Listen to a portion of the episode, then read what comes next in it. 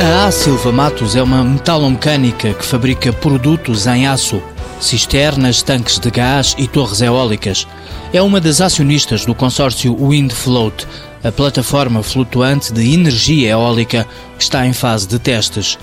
O diretor executivo da empresa, Adelino Costa Matos, explica como começou o projeto. Ao contrário do que costuma ser apanágio nas empresas portuguesas, eh, foi à Silva Matos, foi aos Estados Unidos investiu numa empresa americana, pegou na tecnologia e veio tentar desenvolvê-la em Portugal, onde eh, encontramos eh, excelentes parceiros, como foi o caso da EDP, e que obviamente abraçaram o projeto e, e, deram assim o, o, seguimento para ser efetivamente uma realidade. O objetivo da A Silva Matos era utilizar as torres eólicas que já fabrica neste projeto flutuante. Mas acabou por ser a responsável pela construção da plataforma que está no mar. Pré-fabricamos todos os componentes em Matos, em Severo de Voga.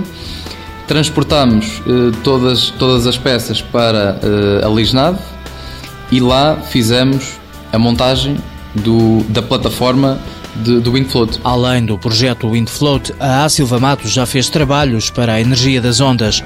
A empresa quer posicionar-se como uma referência internacional em equipamentos relacionados com energias marinhas. Após este projeto, julgamos nós já demos os primeiros passos, já temos algum desse know-how, já temos esta vantagem competitiva perante, perante outros possíveis concorrentes. No entanto, obviamente, o mercado é aberto, mas uh, o nosso objetivo estratégico é o mesmo: é ter a capacidade para fornecer uh, plataformas e equipamentos uh, metálicos de grande porte para esta indústria. A empresa quer ser competitiva e vai começar a olhar para o Reino Unido e para a Bélgica países que agora também começam a apostar nas energias do mar.